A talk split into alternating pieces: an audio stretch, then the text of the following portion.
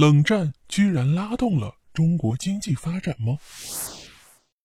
最近啊，很多朋友都关注了伊朗发射导弹袭击美国军事基地的新闻。国际政治啊，是牵一发而动全身。美伊冲突影响的不仅是这两个国家的关系，对于经济、金融、能源市场等等都有广泛的影响，甚至可能会波及美国的亚洲政策。美国外交官杂志的一位高级主编分享了一个观点。他说啊，亚洲国家对于美伊争端高度关注，因为美国给中东和亚洲的注意力中间的平衡一直很微妙，有点竞争关系。比如，小布什曾经被批评说他在伊拉克战争过程中对于中东的过度投入，影响了美国在亚洲的接触政策。奥巴马时代试图修正小布什的错误，提出了重返亚洲策略。但是又被批评对于中东的投入不足，造成了叙利亚乱局。而这一次呢，美国和伊朗冲突爆发，会不会让美国的注意力从亚洲再次转移呢？这也是美伊冲突的复杂性之一。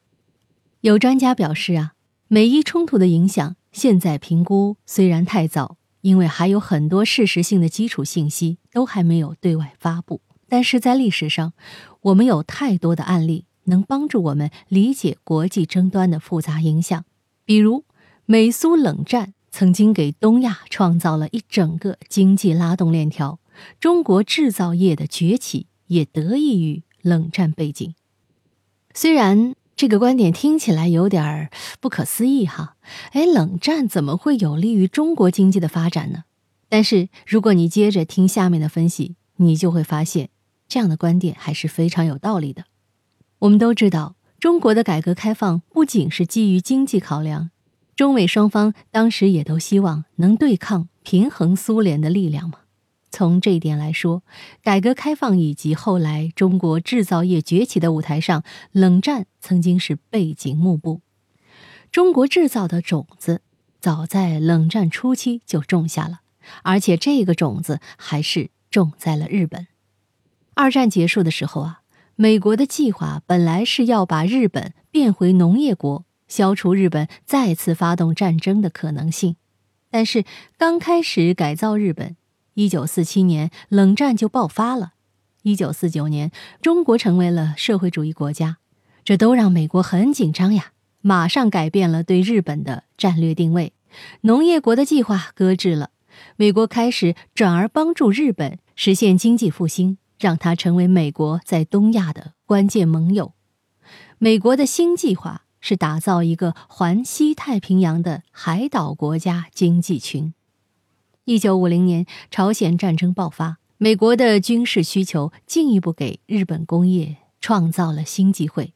比如，丰田公司就是这么被救活的。日本工业崛起后，日本和东南亚的关系开始转变，从过去的侵略者。变成了进行赔款、援助、贸易、投资的合作者。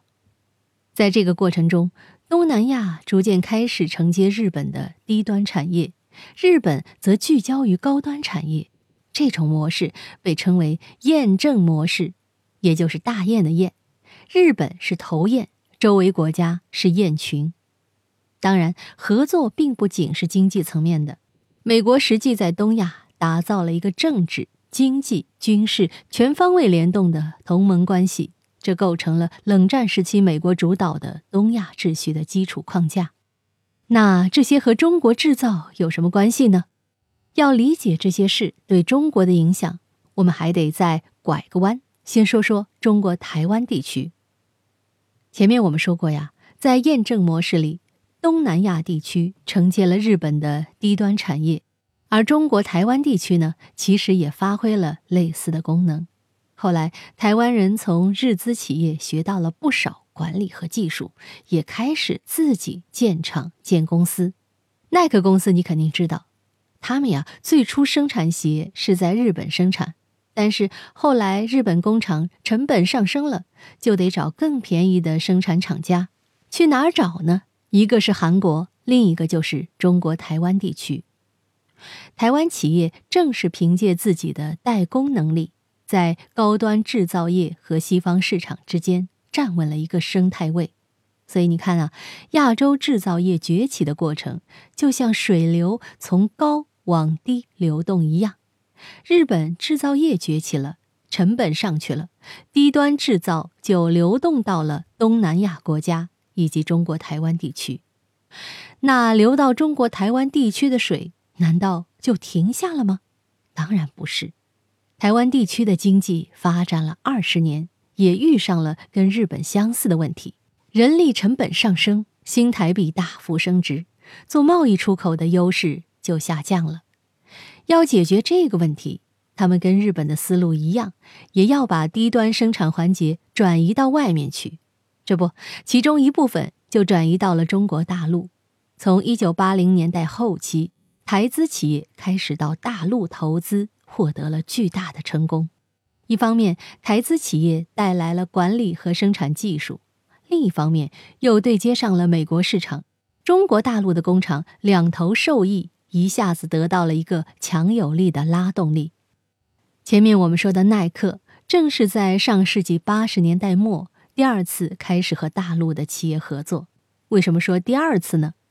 因为一九八零年耐克就来过一次，但是是和天津的一个国企合作，成本虽然低，但是质量也惨不忍睹，后来就放弃了。可第二次就不一样了。耐克通过台资企业跟大陆的乡镇企业合作，有了台资企业协助跟当地人沟通，再加上乡镇企业重视耐克的订单，第二次合作才顺利推进。你看，通过这段历史，我们可以看到，如果我们顺藤摸瓜去寻找中国经济奇迹的源头，会发现有一个意想不到的拉动力，那就是冷战。